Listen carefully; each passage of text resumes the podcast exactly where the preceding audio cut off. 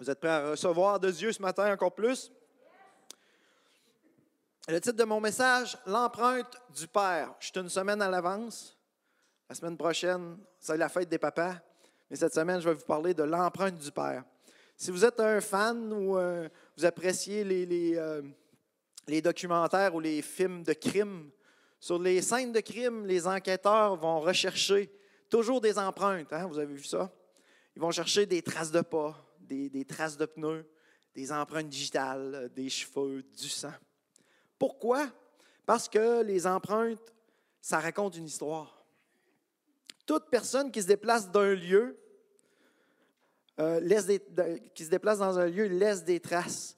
Mais aussi, toute personne qui part d'un lieu va amener avec lui des traces aussi il existe une branche dans la biologie qu'on appelle la génétique. Donc, la génétique se consacre à l'étude de l'hérédité, donc le phénomène par lequel les, organismes transmettent leur caractère à leurs descendants. Puis avec la génétique, on a découvert que chaque personne euh, a sa propre empreinte génétique qu'on appelle l'ADN. L'ADN, c'est notre carte euh, d'identité génétique. Et on peut retracer quelqu'un seulement avec un cheveu, euh, une goutte de sang, un fragment d'os, etc. Puis on peut même, avec l'ADN, faire des tests de paternité pour trouver euh, dans l'enfant l'empreinte de son père. Dans chacun d'entre nous, il y a une empreinte de nos parents en nous. Si vous regardez mon père qui est juste là, vous allez voir que j'ai beaucoup de lui en moi. Et si vous regardez mon fils Maël, vous allez voir que c'est assez une copie de son père. Avec l'ADN aussi, euh, si on suit cette logique-là d'ADN, si je crois que Dieu est mon père et que je suis son enfant, donc je dois avoir son ADN, son empreinte en moi. La Bible, la Bible nous enseigne qu'on est tous des créatures de Dieu. Mais comment je peux faire pour être un enfant de Dieu ou m'identifier comme enfant de Dieu selon la Bible? Comment je peux dire que moi, je suis un enfant de Dieu?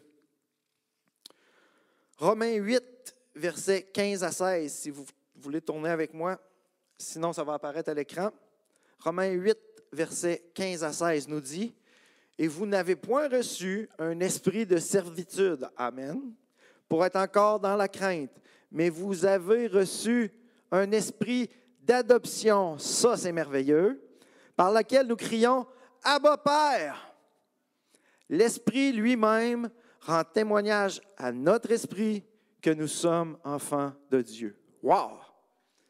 En acceptant Christ dans ma vie, je reçois l'esprit d'adoption. C'est Dieu lui-même, ça c'est merveilleux, c'est Dieu lui-même qui donne l'esprit parce que Dieu nous adopte et fait de nous ses enfants. Amen. Quand le Saint-Esprit vient habiter en nous, nous sommes enfants de Dieu. Et pas seulement parce que je dis que je suis son enfant. On est amené dans la position du de fils et dans une relation avec son Père. C'est le Saint-Esprit qui dit, qui confirme à mon esprit que je peux avoir cette relation-là de père-fils avec Dieu. Et c'est pour ça qu'on peut crier, comme un petit enfant le fait, Abba Père. Par l'Esprit, Dieu met en nous son ADN spirituel.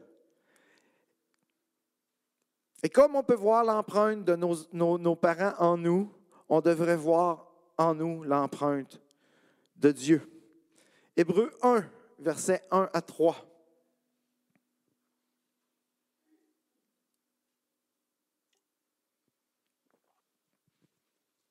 Hébreu 1, 1 à 3 nous dit, après avoir autrefois, à plusieurs reprises et euh, de plusieurs manières, parlé à nos pères par les prophètes, Dieu, dans ces derniers temps, nous a parlé par le Fils qu'il a établi héritier de toutes choses, par laquelle il a aussi créé le monde, et qui, étant le reflet de sa gloire et l'empreinte de sa personne, et soutenant toutes choses par sa parole puissante, a fait la purification des péchés et est assis à la droite de la majesté divine dans les lieux très hauts.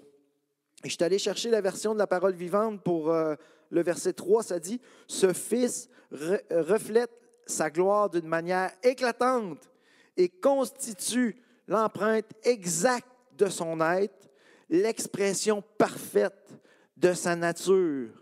Amen. Le mot grec pour, caractère, pour empreinte, c'est caractère. Puis caractère, ça veut dire l'expression exacte, l'image d'une personne ou d'une chose, la reproduction précise en tout point. Et c'est aussi l'instrument pour graver ou sculpter. Donc Jésus est le caractère de Dieu. Wow! L'expression exacte de Dieu. La reproduction précise en tout point de Dieu. La parole nous enseigne que si j'ai vu ou j'ai connu le Fils, j'ai vu et j'ai connu le Père. Quand j'accepte Jésus dans ma vie, je reçois le caractère, l'empreinte de Dieu en moi par l'Esprit. À l'époque de Jésus, l'instrument qui était utilisé pour sculpter n'était pas le ciseau à bois, mais on l'appelait le caractère. Parce que l'artiste, le créateur d'une œuvre, prenait le caractère et faisait l'image de ce qu'il voulait représenter. Puis Jésus est cet outil-là dans nos vies, ce caractère de Dieu qui va nous façonner à l'image du Père. Être un enfant de Dieu, c'est pas seulement faire de Jésus mon sauveur ou mon Seigneur. Être un enfant de Dieu, c'est accepter de marcher pour être façonné à l'image de Dieu. Un jour, une personne m'a donné un, cadeau. Euh, je ne la nommerai pas. Tout ce que je peux dire, c'est que c'est la femme de mon pasteur. Euh, puis, Nancy, ben là, je l'ai nommé. Là. Nancy, elle me connaît bien. Donc, elle m'a donné un cadeau. Ce n'est pas, pas, un bâton pour me frapper. Hein. C'est écrit là-dessus si tu veux frôler la perfection, passe à côté de moi. Fait que Nancy elle me connaît très bien. Mais ce qui aurait dû être écrit là-dessus, ou ce qu'on devrait lire là-dessus, c'est plutôt si tu veux connaître la perfection, passe ta vie avec Jésus. Pas juste passer au côté, comme c'est écrit là-dessus. Passe ta vie avec Jésus. Passe du temps avec Jésus. Accepte-le dans ta vie. Passe du temps dans la parole pour découvrir qui est Jésus et toute sa perfection. Jésus est venu sur terre pour nous sauver, mais aussi pour nous montrer l'exemple parfait à suivre dans notre marche vers l'éternité. Des fois, c'est difficile, hein, on va l'avouer. Des fois, ça paraît même impossible. Mais le Saint-Esprit va nous façonner chaque instant de notre vie pour que, pour que ce soit plus moi qui vis, mais Christ qui vit en moi. Puis je veux vous donner ce matin quelques exemples du caractère de Jésus qui est essentiel, frères et sœurs, de développer. Essentiel que l'Esprit façonne en nous. Cette premier exemple-là, on va la voir dans Jean 6, verset 38. Jésus était soumis, la soumission de Jésus. Car je suis descendu du ciel pour faire non ma volonté, mais la volonté de celui qui m'a envoyé.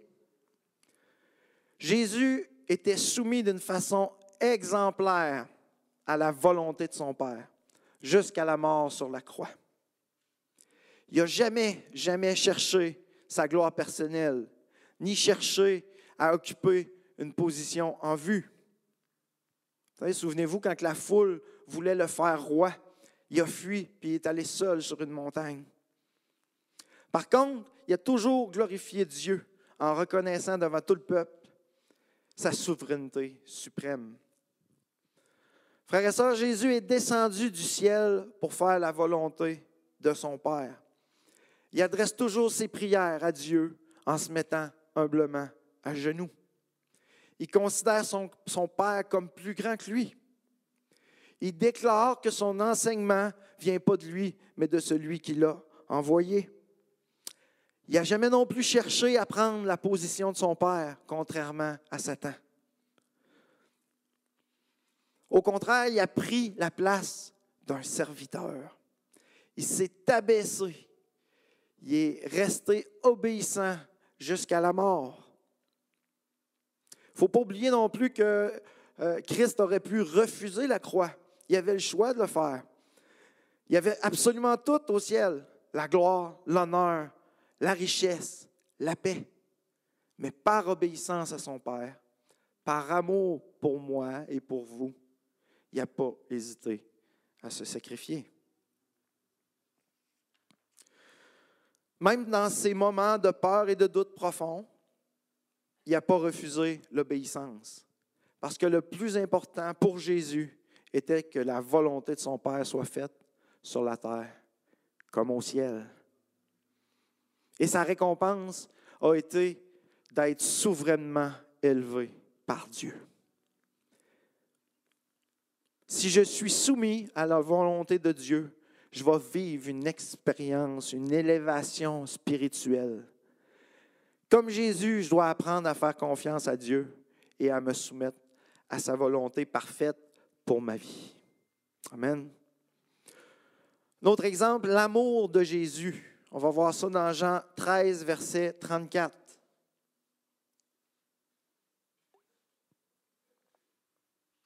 Jean 13, verset 34. Je vous donne un commandement nouveau. Aimez-vous les uns les autres. Comme je vous ai aimé, vous aussi, aimez-vous les uns les autres. On le connaît par cœur, ce verset-là. Hein? Jésus faisait toujours preuve d'un amour parfait, sans faille, illimité. Ce commandement-là, il est nouveau parce que Jésus lui-même l'accomplit dans nos cœurs. Pas comme le monde aime, pas comme la loi nous enseigne, mais comme Jésus nous montre comment aimer. Et si on prend 1 euh, Corinthiens 13, tout le monde connaît 1 Corinthiens 13 sur l'amour, puis qu'on remplace le mot amour ou charité par Jésus, on va avoir le portrait parfait de notre Sauveur. Puis je l'ai fait pour vous, je suis fan de même. Jésus est patient. Jésus est plein de bonté. Jésus n'est point envieux. Jésus ne se vante point. Jésus ne s'enfle point d'orgueil. Jésus ne fait rien de malhonnête. Jésus ne cherche point son intérêt.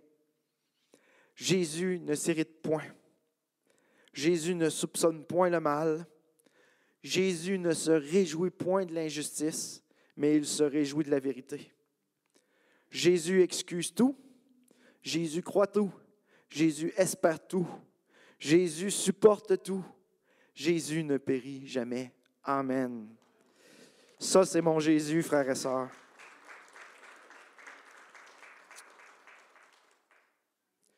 Il ne faut pas que mon amour soit sélectif. Je ne peux pas dire j'aime seulement ceux que je trouve aimables.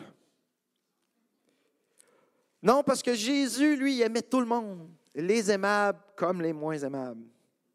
Il ne faut pas non plus que mon amour soit égoïste. J'aime les autres parce qu'ils m'apportent quelque chose. J'aime Nancy parce qu'elle me donne des cadeaux. Non, parce que Jésus, c'est Jésus qui apportait toujours aux autres. Mon amour doit être euh, sans distinction de race, de sexe ou de condition sociale, parce que Jésus s'intéressait à chacun, aussi bien au jeune homme riche qu'un mendiant aveugle, à une prostituée ou à un percepteur d'impôts qui trafiquait de l'argent, aux adultes comme aux enfants. Amen. Il faut aimer nos enfants. Parce que Jésus a dit, laissez venir à moi les petits-enfants. Aux hommes comme aux femmes. L'amour de Jésus est sans limite, frères et sœurs. Peu importe l'apparence de celui qui s'approche de lui. Et Jésus ne fait pas juste aimer, il est amour. Puis en tant qu'être humain, on a du mal à comprendre ce concept-là parce que nous, on n'est pas amour. On est des humains, on est charnels. Aimer, ce n'est pas quelque chose que je fais, mais euh, aimer, c'est quelque chose que je fais, pardon, mais ça ne fait pas partie de ma nature. C'est pourquoi aujourd'hui, j'aime une personne, puis demain, je ne l'aime plus. Mais l'amour de Jésus reste le même en toutes circonstances, en tout temps et éternellement. Amen. Si j'aspire à être comme Christ, c'est cet amour-là que je dois manifester. Je dois aimer comme Jésus aime. Je vous aime en passant.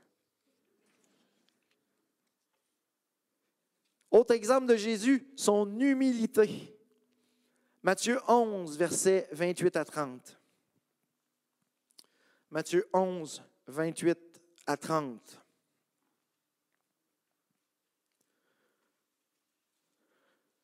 Venez à moi, vous tous qui êtes fatigués et chargés, et je vous donnerai du repos.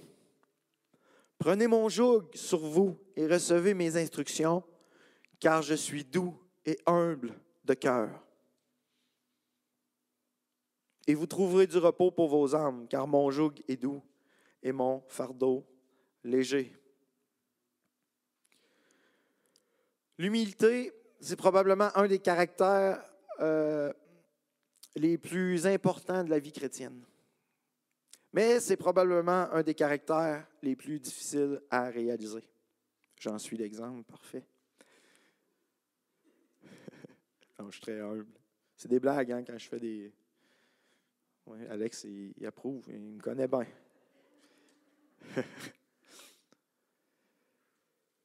de sa naissance dans une étable jusqu'à sa mort sur la croix, Jésus a été humble.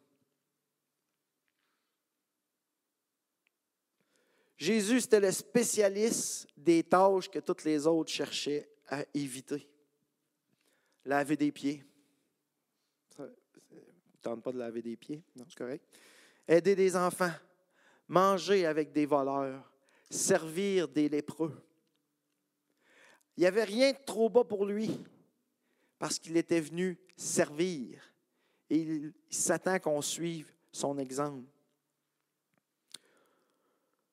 On peut s'imaginer quel roi pouvait être aussi humble puis accepter de de se faire le serviteur de tous.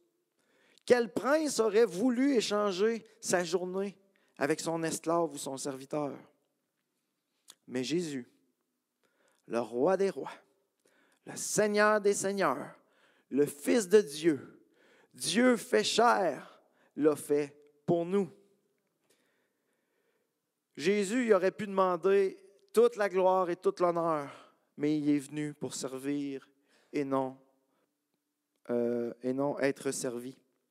Il a laissé la gloire du ciel, sa place de roi, pour devenir semblable aux hommes. Jésus est la personne la plus humble et on doit, et on doit être humble à son exemple. Philippiens 2, versets 3 à 8. Philippiens 2, 3 à 8 nous dit, Ne faites rien par esprit de parti ou par vaine gloire, mais que l'humilité vous fasse regarder les autres comme étant au-dessus de vous-même. Ça, c'est dur. Que chacun de vous, au lieu de considérer ses propres intérêts, considère aussi ceux des autres.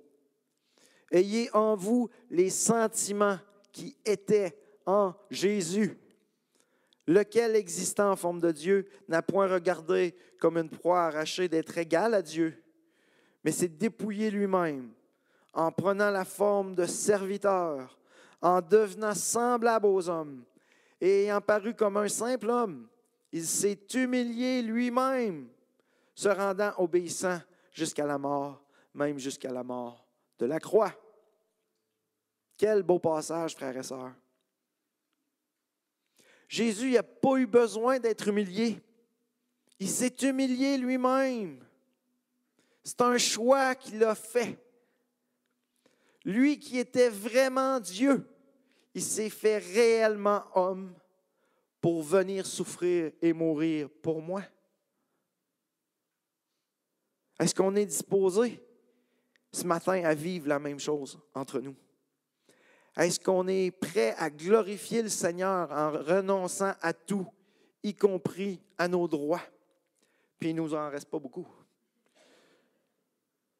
Est-ce qu'on est prêt à glorifier notre Seigneur en s'identifiant aux autres, aux faibles et aux, plus, et aux gens les plus ordinaires? Est-ce que je suis prêt ce matin à glorifier le Seigneur en m'abaissant dans un service parfois dégradant? Est-ce qu'on est prêt, frères et sœurs, ce matin à glorifier le Seigneur en obéissant à notre Dieu? Est-ce qu'on est prêt à glorifier le Seigneur en recherchant la réconciliation avec notre prochain? Est-ce qu'on est prêt à glorifier le Seigneur en nous aimant les uns les autres? Tout ça, Jésus l'a fait pour nous et il nous demande de vivre comme lui. Un autre exemple, le pardon de Jésus. Matthieu 6, verset 12. Matthieu 6, verset 12. Pardonne-nous nos offenses comme nous aussi, nous pardonnons à ceux qui nous ont offensés. Apprendre à pardonner, frères et sœurs, ça nous apporte euh, une, libération puissante. Si vous l'avez expérimenté, dites Amen, ça nous libère. Jésus a pardonné à une femme adultère, puis à l'époque, c'était une chose impardonnable, puis inexcusable. Il a fréquenté le peuple, les pécheurs, ceux que les grands religieux de l'époque considéraient comme perdus. Jésus, la perfection incarnée, aurait pu rejeter tous les pécheurs. Mais il nous a montré à aimer le pécheur et à pardonner notre prochain. avez-vous remarqué que dans le mot pardon, il y a le mot don? La grâce accorde au coupable ce qu'il ne mérite pas. Je ne méritais pas le pardon de Dieu parce que j'étais coupable, mais il me l'a donné gratuitement. Pardonner, c'est de c'est pas de prendre sa revanche, mais abandonner un droit de vengeance. C'est l'orgueil qui nous empêche de pardonner. C'est l'orgueil qui nous pousse à pas pardonner.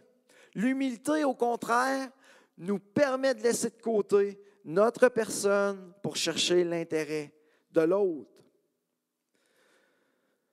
Autant pour recevoir le pardon que pour le donner, l'humilité est la condition pour le vivre pleinement, frères et sœurs. Un autre exemple, la fidélité de Jésus. Luc 4, verset 8.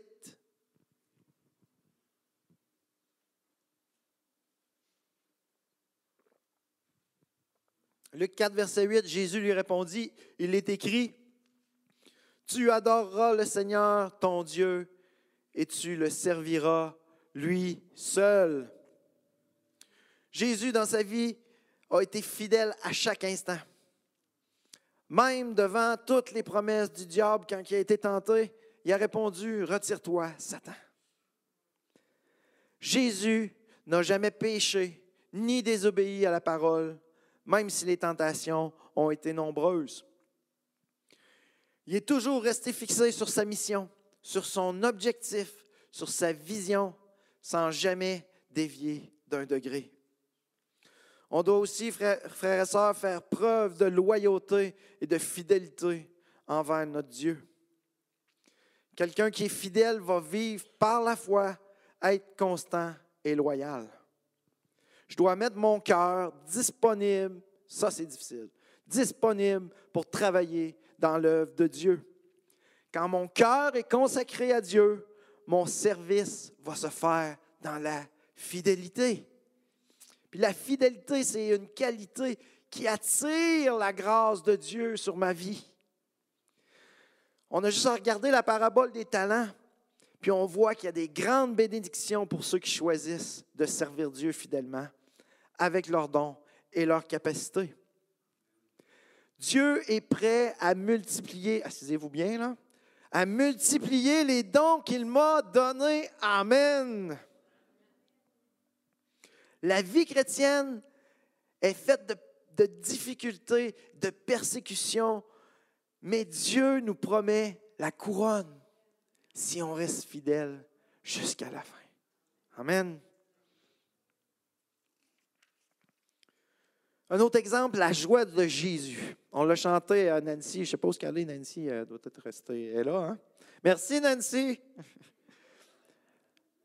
Pour le chant qu'elle a eu l'inspiration, c'était vraiment wow. La joie de Jésus. Luc 10, verset 21. Luc 10, verset 21. En ce moment même, Jésus tressaillit de joie par le Saint-Esprit et il dit, je te loue, Père, Seigneur du ciel et de la terre, de ce que tu as caché ces choses aux sages et aux intelligents et de ce que tu as, euh, les as révélées aux enfants. Oui, Père, je te loue de ce que tu l'as voulu ainsi. Jésus était quelqu'un de joyeux. La religion nous montre des images d'un Jésus avec le visage terne, triste, fermé. Mais ce n'est pas ça, Jésus. Il savait faire preuve de sérieux quand c'était le temps, mais c'était un homme qui rayonnait de joie. Jean 15, verset 11 nous dit, Je vous dis ces choses afin que ma joie soit en vous et que votre joie soit parfaite. Avec les difficultés de la vie, il est plus facile d'avoir de la tristesse que de la joie. Mais, frères et sœurs, les circonstances de notre vie ne doivent pas déterminer notre joie. Même Jésus a connu de la tristesse, mais la joie l'habitait quand même. Parce que sa joie, c'était de faire la volonté de son Père. Ce qui va faire la différence dans notre vie entre une expérience qui va me détruire et une expérience qui va me faire grandir, c'est mon attitude. Jésus nous promet une joie parfaite. Et c'est possible simplement parce que ce n'est pas une joie humaine. Dieu déverse en nous son amour et sa joie qui nous transforment chaque jour. Choisir de demeurer en Jésus, de rester attaché à lui, de s'engager à le suivre, à écouter sa direction et ses commandements, nous apporte une vie réussie et joyeuse. Hein, il est bien plus facile de sourire quand tout fonctionne.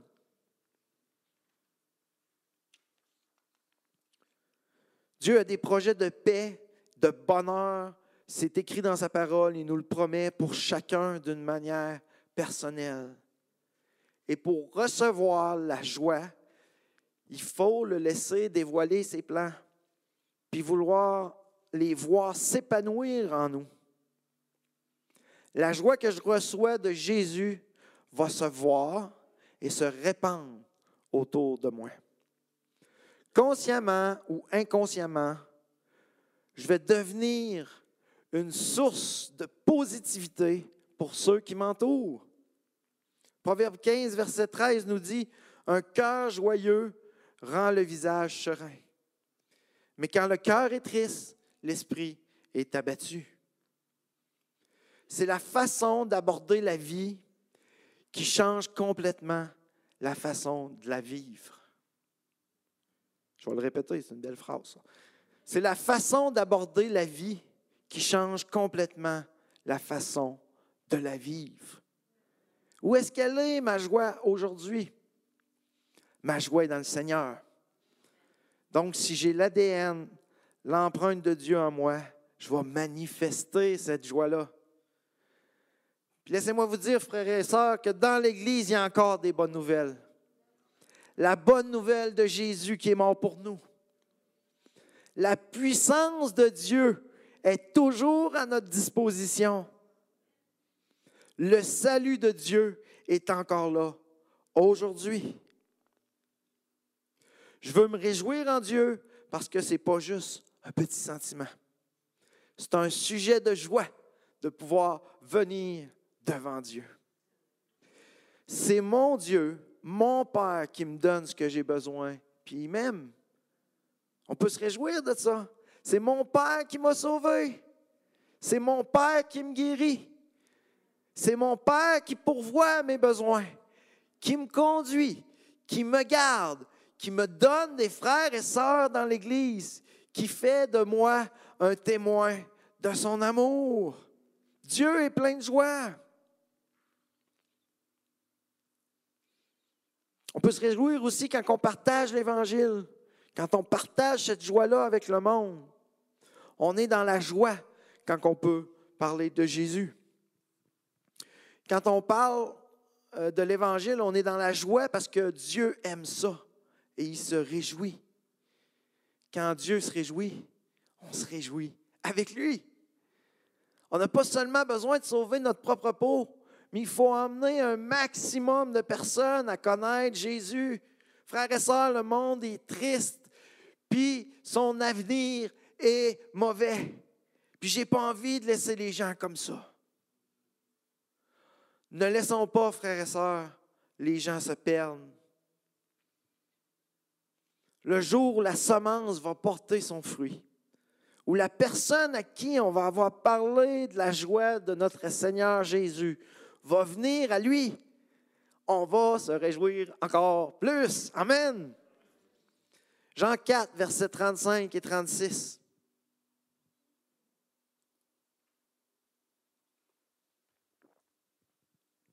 Jean 4, 35, 36. Ne dites pas, ne dites-vous pas qu'il y a encore quatre mois jusqu'à la moisson.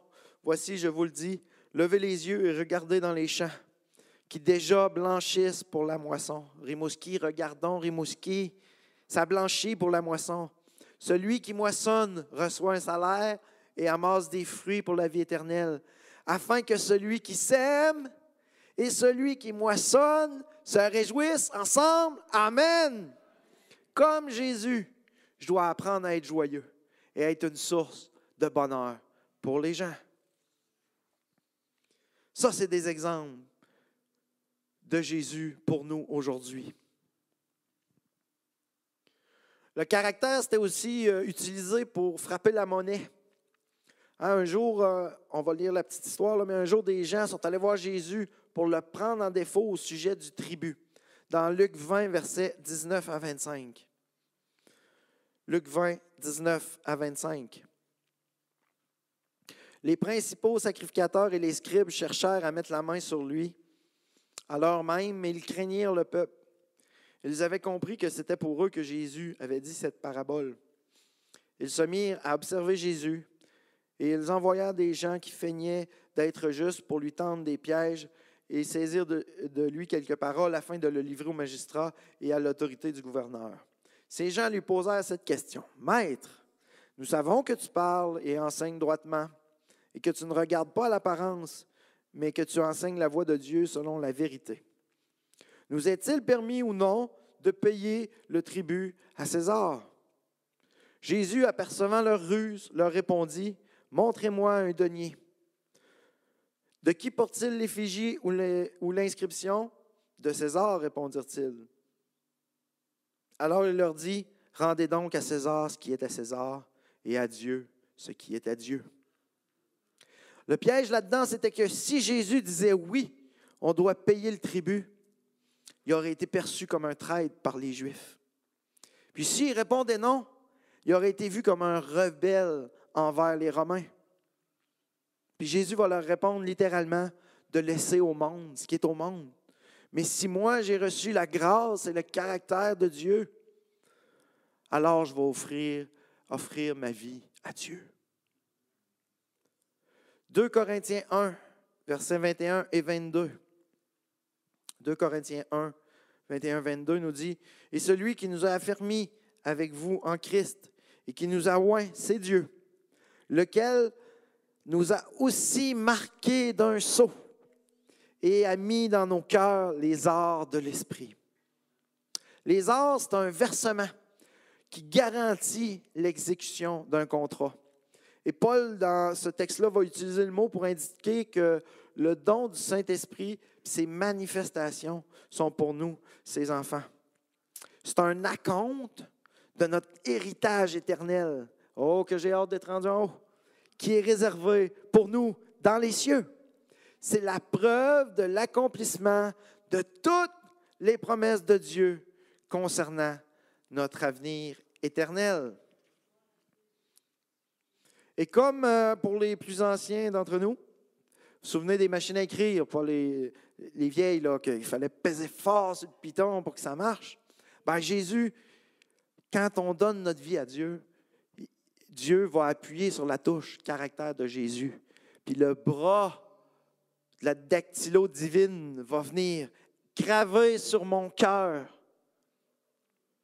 que je suis un enfant de Dieu. Je vais inviter les musiciens à revenir.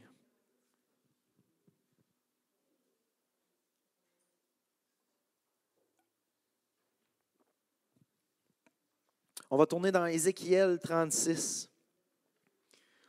Ézéchiel 36, versets 25 à 27.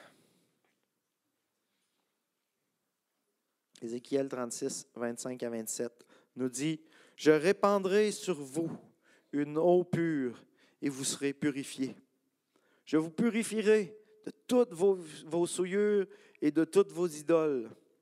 Je vous donnerai un cœur nouveau et je mettrai en vous un esprit nouveau. J'ôterai de votre corps le cœur de pierre et je vous donnerai un cœur de chair.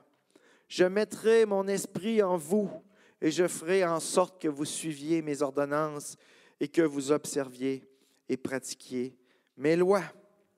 Amen. À l'époque, la marque pour reconnaître le peuple de Dieu, c'était la circoncision. Puis l'empreinte de Dieu était les lois qu'il avait lui-même écrites de son doigt et données à Moïse. Mais Dieu ici va dire à Ézéchiel quelque chose qui va révolutionner son caractère.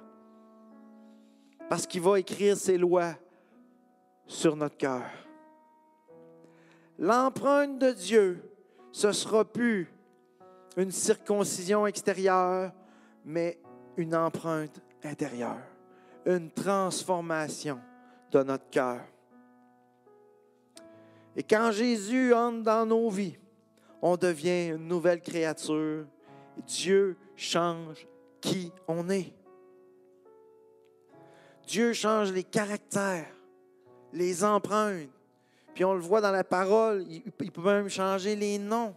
On est une nouvelle créature. Abraham, qui voulait dire Père élevé, devient Abraham, Père d'une multitude. Jacob, le trompeur, l'usurpateur, devient Israël, Dieu qui prévaut. Saul de Tarse, qui veut dire imbu, rempli de soi, devient Paul, qui veut dire le petit. Puis à l'époque, le nom était donné après la naissance de l'enfant. On donnait pas, on prévoyait pas euh, six mois à l'avance le nom de notre enfant. Parce qu'on donnait le, nom en rapport avec le caractère ou une caractéristique spéciale de l'enfant. Au début, tu n'avais pas de nom. On t'appelait Bar, fils de. Le temps qu'on trouve comment qu'on allait t'appeler selon ton caractère. Puis le désir de Dieu, c'est de changer notre caractère, de poser son empreinte sur nous pour pouvoir nous appeler ses enfants. Dieu veut enlever en nous les choses mauvaises pour les remplacer par le caractère de, Jésus. Amen. Dieu veut, veut que les, les, gens voient Jésus à travers nous. Ça, frères et sœurs, ça demande de vivre dans une alliance d'amour avec notre Père, d'avoir expérimenté son amour, son pardon et sa grâce. Amen. On peut se lever. Ce matin, je ne ferai pas d'appel euh, spécial. On va juste prendre le temps de chanter le chant que, Nancy a choisi pour nous. Mais, je veux qu'on remarche, qu'on ressasse, qu'on réfléchisse à ce que euh, euh, l'Esprit de Dieu nous, a parlé sur notre cœur. Puis si, vous avez besoin de réclamer le caractère de Dieu, que, l'Esprit vous transforme et vous travaille, vous montre qu'est-ce que, qu'est-ce que, que j'ai à changer dans ma vie pour être plus comme Jésus? On va juste crier à Dieu ce matin pour être plus comme Jésus, avoir plus d'amour, avoir plus d'humilité, avoir plus de pardon. Puis si tu ne connais pas Jésus comme ton sauveur ce matin, sache que c'est encore possible aujourd'hui de le rencontrer. Parce que Jésus ne change pas. Jésus veut te changer en te donnant son caractère, en venant remplacer ton cœur de pierre par un cœur de chair. Et que ce matin, si tu es dans cette situation-là, euh, juste fermer tes yeux, prier de dire, Seigneur Jésus, viens me transformer. Je veux t'accepter comme mon Seigneur et Sauveur et je veux marcher dans tes voies. Puis si tu as besoin de plus de ressources, tu peux toujours appeler à l'Église. Pasteur David va se faire un plaisir de, de, de, de te guider dans ce choix-là que tu auras fait. Amen. Que je vais laisser l'équipe de louanges et euh, je vais vous souhaiter une belle journée. Pasteur David va revenir pour les annonces. Mais qu'on prenne vraiment conscience de qu'est-ce que Dieu veut changer comme caractère.